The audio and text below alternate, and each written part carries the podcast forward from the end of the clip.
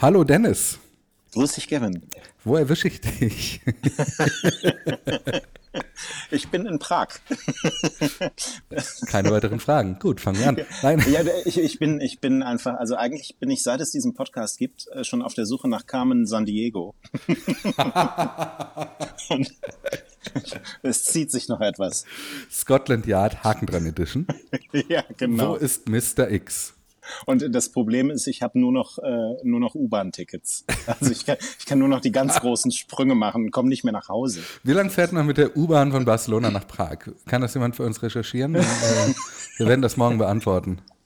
Gut, lass uns loslegen. Lass uns loslegen. Ähm, und zwar möchte ich mit dir eigentlich, also ich muss laut Jenga rufen, Dennis.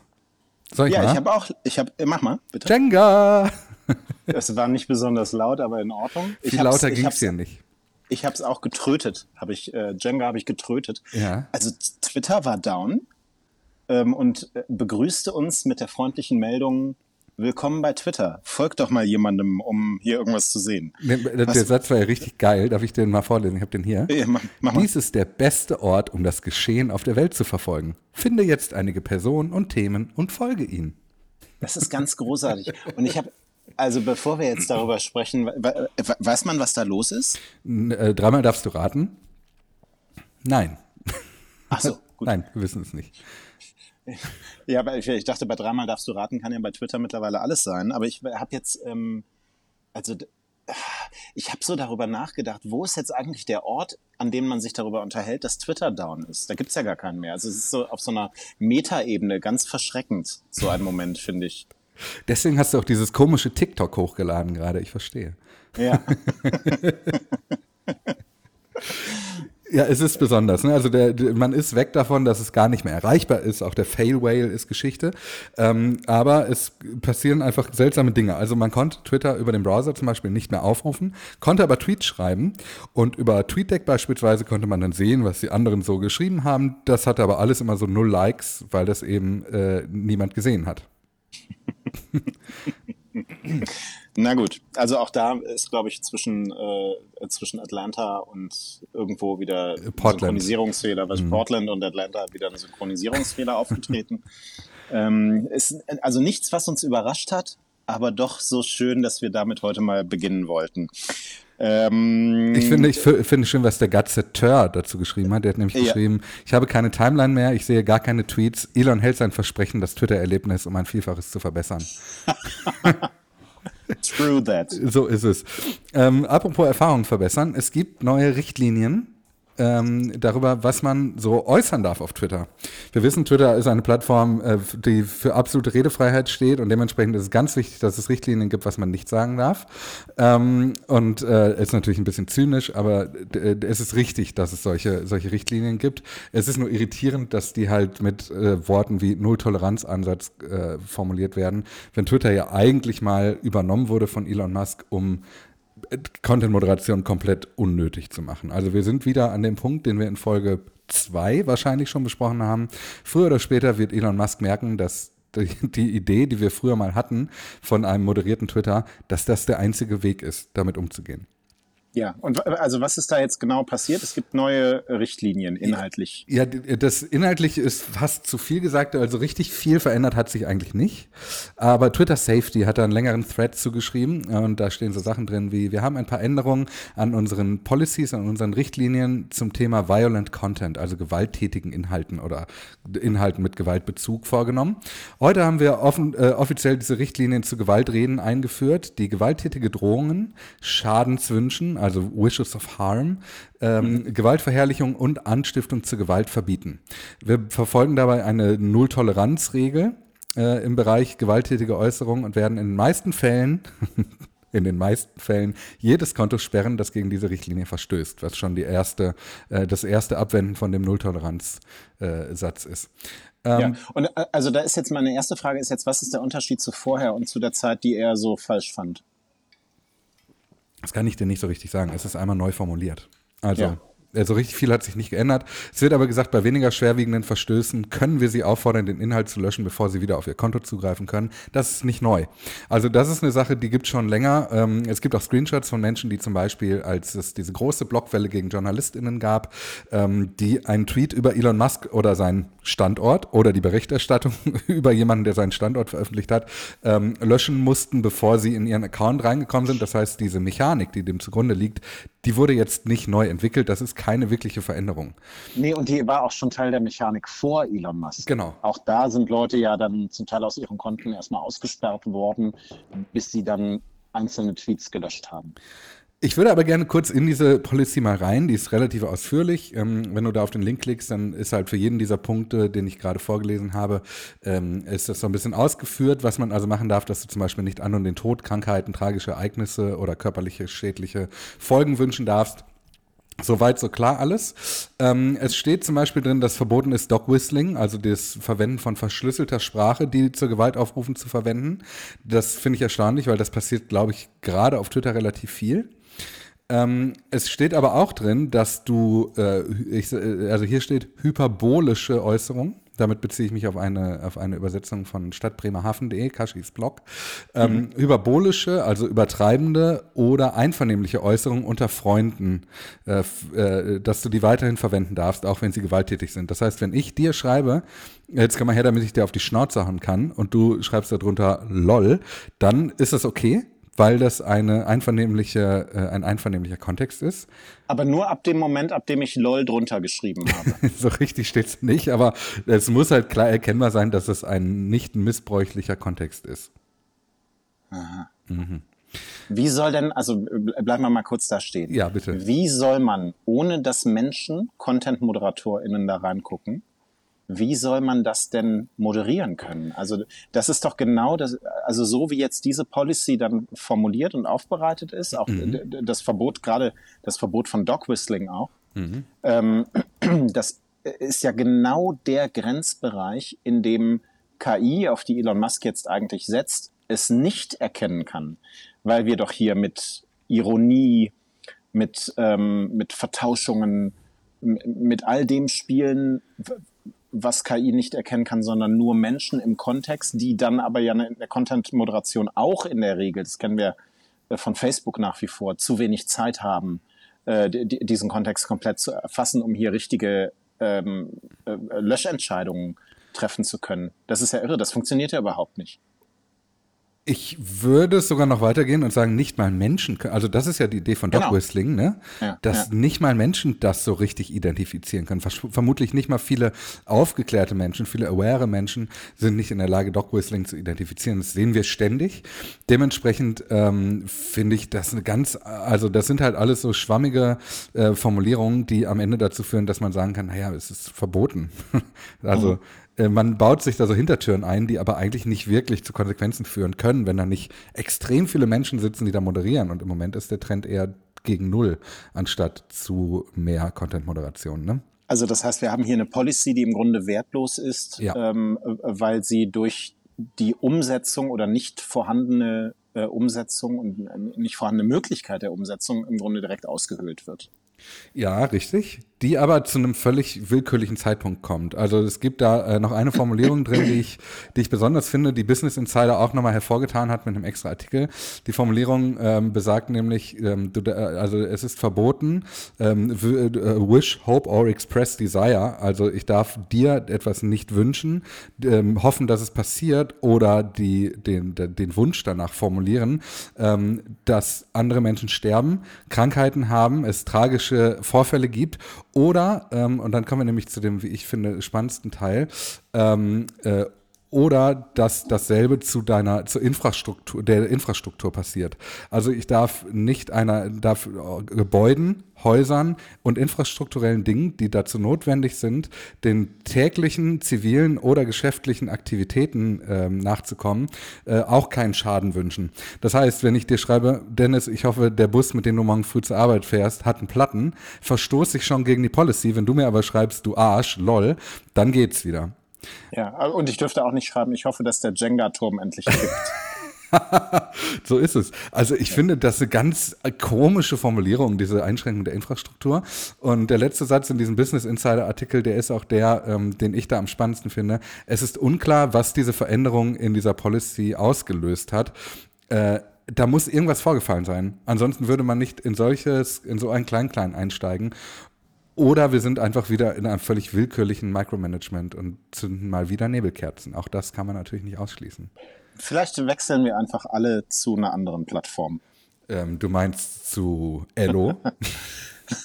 Nein, ich meine zu Blue Sky, Gavin. Dennis, was ist denn Blue Sky?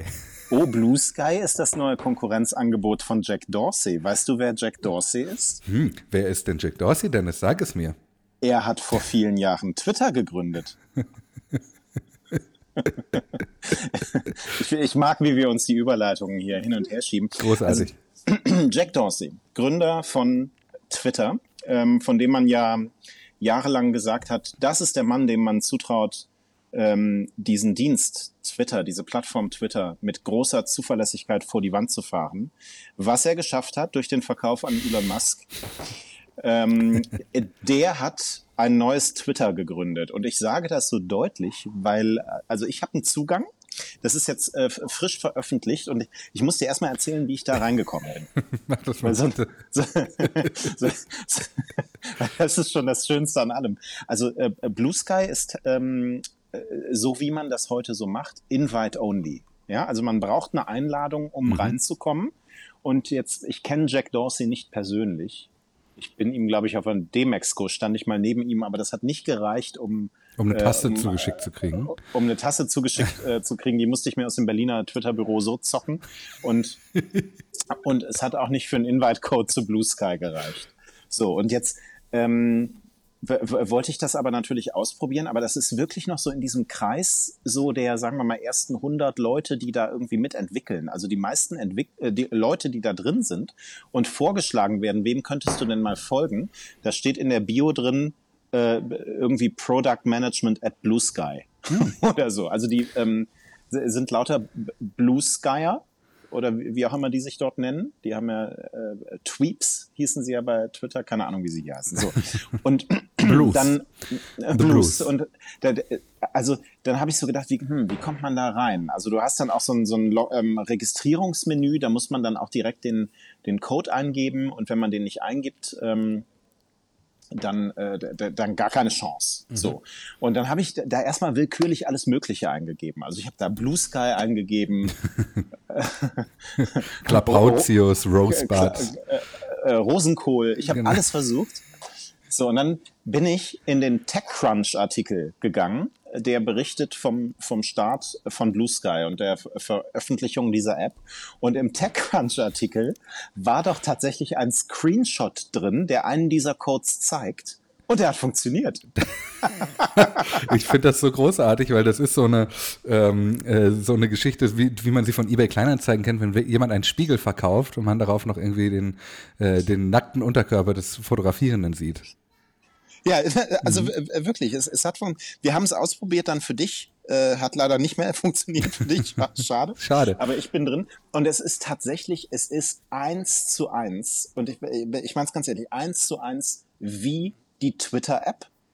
Du hast rechts unten äh, die, diesen blauen Kreis mit einem Plus, um was Neues zu posten. Du hast eine, äh, ein Profil, du, du, du hast dieselben Möglichkeiten, was zu liken, zu antworten. Es ist eins zu eins Twitter mit einem Unterschied.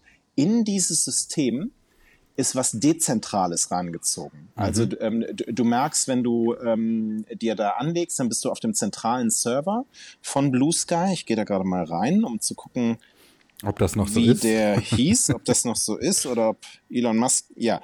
Ähm, ich heiße jetzt adhorn.bsky.social.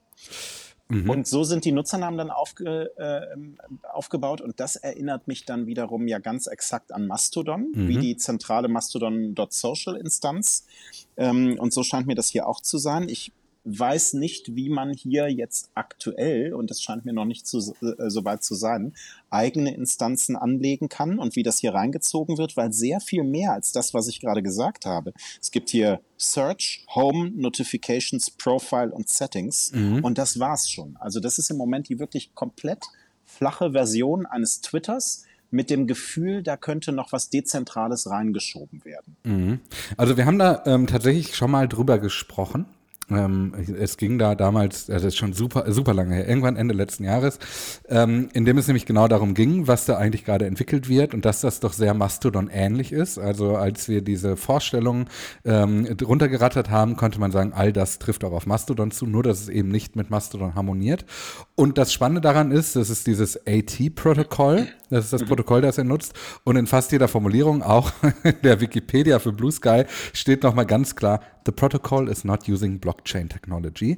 Ähm, ich weiß nicht, ob man sich damit abgrenzen möchte, um zu zeigen, wir springen wirklich nicht auf den Hype auf oder um mhm. zu zeigen, wir machen ja einfach mal was eigenes, warum auch immer. Also es ist so ein bisschen so ein bisschen das eigene Mastodon mit der Frage danach, wofür brauchen wir das, wenn wir Mastodon doch schon haben? Außer die Tatsache, dass der Jack Dorsey hintersteckt. Ne? Ich, ich würde widersprechen. Mhm. Also wir haben hier diese, äh, dieses Dezentrale drin und dieses Punkt .bsky.social erinnert sehr an Mastodon. Aber mhm. ich finde, es ist ein ganz wesentlicher Unterschied, weil ähm, du bisher mit dieser App einen zentralen Einstiegspunkt hast und sich bisher dieses Dezentrale nur findet über deinen Nutzernamen. Und was du mhm. nicht hast im Moment, ist dieses, diese Vielzahl verschiedener möglicher Einstiegspunkte mhm. in dieses Angebot und diese Verworrenheit, die bei Mastodon noch so damit einhergeht. Mhm. Also ähm, auf mich wirkt das gerade so, als würde man versuchen, sich weniger von diesem etwas trockenen, äh, technischen Mastodon-Ansatz mhm. dieser ganzen dezentralen Lösung zu, zu nähern, sondern eher aus so einem zentralistischen Ansatz, wie man den bei Twitter hat, in den man dann im zweiten Schritt so was Dezentrales reinzieht. Aber der Einstiegspunkt ist einer mhm. und macht es den Leuten einfacher. So wirkt es im Moment auf mich, wo ich noch nicht wahrnehme, dass es irgendwo anders Instanzen gibt für Blue Sky. Das, ich finde ähm, das klug. Sondern nur diese, äh, diese App so. Und genau, das finde ich klug, weil das jetzt zumindest in diesem sehr frühen Zustand gerade ähm, auf mich so wirkt, als würde man die Herausforderungen oder die Probleme, die im Moment so bei Mastodon unterwegs sind, damit umgehen. Ja, ich finde das auch klug. Ich finde aber auch spannend, dass es so, du hast mir ja zwei, drei Screenshots, da, wahrscheinlich darfst du mir nach AGBs gar keinen Screenshot schicken, ne? Äh, ich habe ja auch gar keine geschickt. Nee, nee, du hast mir nur erzählt, wie es aussieht.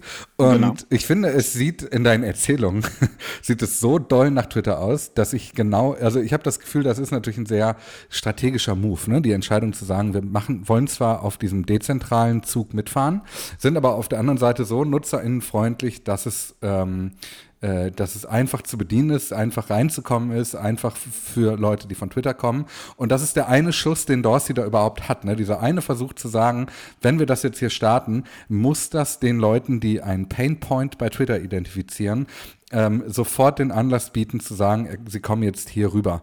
Also ich habe das Gefühl, da wird äh, total mit solchen gelernten Hype-Mechaniken gerade gespielt. Ne? Also auf der einen Seite ähm, more of the same, aber in besser. Also du hast quasi dieses Dezentrale, was die Leute bei Mastodon loben, aber in einfach. Du hast dieses Einfache von Twitter, aber in, in nicht Twitter, in mhm. nicht Musk. Auf der anderen Seite hast du diese Invite-Only-Registrierungsverfahren, die bei Clubhouse dazu geführt haben, dass alle unbedingt rein wollten und alle gewartet haben. Also es ist so ein bisschen diese künstliche Verknappung, die ja dazu führt, dass du sofort Bock hast, da mitzuspielen. Ja, muss ich nur auf der anderen, also erstmal, ich mhm. finde äh, den, den Punkt gut, den du machst, ähm, da, äh, dass das im Grunde Jack Dorseys einziger Schuss ist. Und wenn ich, also wenn ich betrunken wäre und würde diese App öffnen, ich würde überhaupt keinen Unterschied erkennen. Mhm. Also da, da, da musste wirklich so, wie, wie, wie wenn man irgendwie ähm, Spam-Mails von Betrügern entlarvt. Diese detektivischen Kenntnisse braucht man, um hier zu erkennen, dass es nicht Twitter ist. Das finde find ich super interessant. Ähm, aber ich weiß gleichzeitig nicht, ob er am Ende damit nicht einem Irrtum ähm, aufläuft, weil ja so yet another social network war ja noch nie die Lösung. Du brauchtest ja immer etwas, was für die Menschen auch was löst. Mhm. Und ähm, da weiß ich nicht, ob sozusagen äh, Blue Sky Abstand genug hat, sowohl zu Twitter als auch zu Mastodon, um wirklich relevant zu wachsen. Das, ähm, ja, das ist ein guter Punkt. Da bin ja. ich mir unsicher. Mhm. Und ich finde, dass das Design, also von dieser, von diesem Logo und so dieser, dieses Wolkenfoto, weißt du, woran mich das erinnert?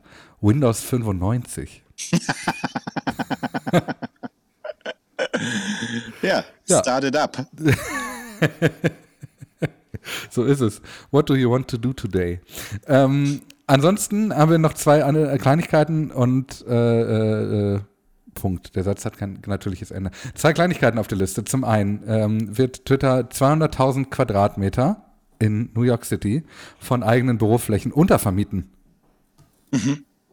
Mhm. Hm. Ja. Ja. Um, äh, um Geld reinzubekommen, weil es nicht mehr gebraucht wird. Ja, ja. ja Logische genau. Konsequenz. Oder gibt es noch äh, was Schönes an der Geschichte? Nee. Ich habe nichts Schönes identifiziert. So. Ja, ja, es ist einfach, wie es ist. Ähm, äh, ich bin gespannt, ob da ein Hotel reingeht. äh, ähm, und Twitter hat angefangen, Werbung in Listen auszurollen. Also wenn man eine Liste bei Twitter hat, könnte es sein, dass dir da Werbung angezeigt wird, die lustigerweise kontextuell nicht zu dir passt, sondern zur Liste. Das heißt, sie orientiert sich an den Wörtern, die in deiner, äh, die wie deine Liste benannt ist, was für Accounts da drin sind. Ähm, ich finde das geschickt. Ich finde das clever. Ich glaube, das ist für Werbetreibende klug. Ähm, auf der anderen Seite ich, weiß ich nicht, ob ich als Nutzer davon wirklich was habe. Also wenn ich eine Liste erstelle, die sich zum Beispiel mit dem Ukraine-Krieg auseinandersetzt, das ist immer mein Beispiel für Listen gewesen, weil ich da Listen extrem exzessiv benutzt habe. Ähm, die Werbung, die mir da angezeigt worden wäre, hätte wahrscheinlich bei mir nicht zu einem Kauferlebnis geführt demnach will ich sagen, ich äh, bin mir nicht so sicher, ob das tatsächlich der richtige Ansatz ist. Wir sind da wieder in diesem Konflikt, wie nutzen Menschen Suchmaschinen, wie nutzen Menschen Social Media äh, und wo macht Werbung eigentlich so richtig Sinn. Im Fernsehen ist das Werbeumfeld total sinnvoll. Während einer Sportveranstaltung mache ich Werbung für Chips und Bier und Cola und die Leute wissen, äh, okay, ich gucke gerade Sport, ich will jetzt auch Chips. Perfekt. Ähm, bei Twitter ist es, glaube ich, nicht zwangsläufig so, zumal die Plattform ja auch Dinge über mich weiß. Mhm. Und äh, ja, das äh, mal so der Vollständigkeit halber hier platziert. Also, ähm, e-, erstmal Twitter, also auf der einen Seite sieht man ja gerade im Netz, dass diese krasse Profilbildung, wie wir sie die letzten zwei Jahrzehnte erlebt haben, mhm. so geprägt von Facebook, dass die ja nicht mehr funktioniert. Mhm. Ja? Also da gibt's ja diverse Riegel, die vorgeschoben werden. Einmal ähm, regulatorisch durch die Europäische Union zum Beispiel hier im Markt, äh, auf der anderen Seite durch Apple. Mhm. Ja, also da, da, die haben ja auch dafür gesorgt, dass Facebook da nicht mehr so viel machen kann. Und dann gehört ja noch dazu, dass Twitter selbst ja nie solche Profile hatte. Weil, weil, weil worüber sollen die sich ergeben, außer durch die Texte, die wir da irgendwie eingeben? Also das war ja natürlich nie so ausgefeilt, wie das irgendwie bei Facebook möglich ist. Deswegen mhm. so aus der Gesamtgemengelage klar, dass man eher Werbung wieder so klassisch platziert, wie man das ganz früh bei Google auch mal gemacht hat. Nicht anhand der Leute, die sich das angucken, sondern auch anhand der äh, umgebenden Inhalte. Ne? Mhm. So, also finde ich logisch. Aber ich frage mich immer diese Listen, ne? wie viele nutzen das denn eigentlich? Also wir sind JournalistInnen und müssen irgendwie darauf achten, gezielt auch zu recherchieren in so einer Form. Mhm. Ich frage mich manchmal, ob das nicht so ein, also ich meine, er trommelt ja jetzt auch dafür und sagt dann, wie toll Listen sind und so, was für mich ja auch irgendwie so ein Zeichen ist, dass, dass das vielleicht gar nicht so sehr, also ist das jetzt wirklich das, womit diese Plattform Geld verdienen wird? Ich glaube nicht. Ich glaube das auch nicht. Ähm, ich würde nur in einem Punkt widersprechen, nämlich die Profilbildung. Also wenn sie es richtig machen, wissen sie ja zumindest, auf welche Links ich klicke. Sie wissen, ja. äh, mit welchen Tweets ich interagiere. Also das würde ja schon eigentlich reichen, um zu wissen, welche Werbung für mich tendenziell interessant ist. Ja, nicht, nicht dass das gar nicht stattfindet, mhm. aber es ist na natürlich eine, eine ja. völlig andere Qualität, Tiefe und Menge von Datenpunkten, die Facebook oder Google haben. Ja, auf jeden Fall, 100 Prozent. Deren, deren Dienste ja auch kom komplett anders aufgefächert sind und mhm. ähm, äh, wo die, die Kontaktpunkte, an denen sie was über mich erfahren, ja auch viel, viel ganz andere sind, qualitativ. Mhm. So. Ja, definitiv. Würde ich dir komplett zustimmen. Ich ähm, bin damit am Ende. ja. Äh, auch menschlich. Auch menschlich, ne? Dann müssen wir morgen weitermachen. Bis morgen, Dennis. Dann ja. aus, von wo hören wir uns morgen? Kuala Ach, Lumpur? Vielleicht, vielleicht, einfach mal von zu Hause aus. Na, nee, das, dann bin ich nicht zu Hause.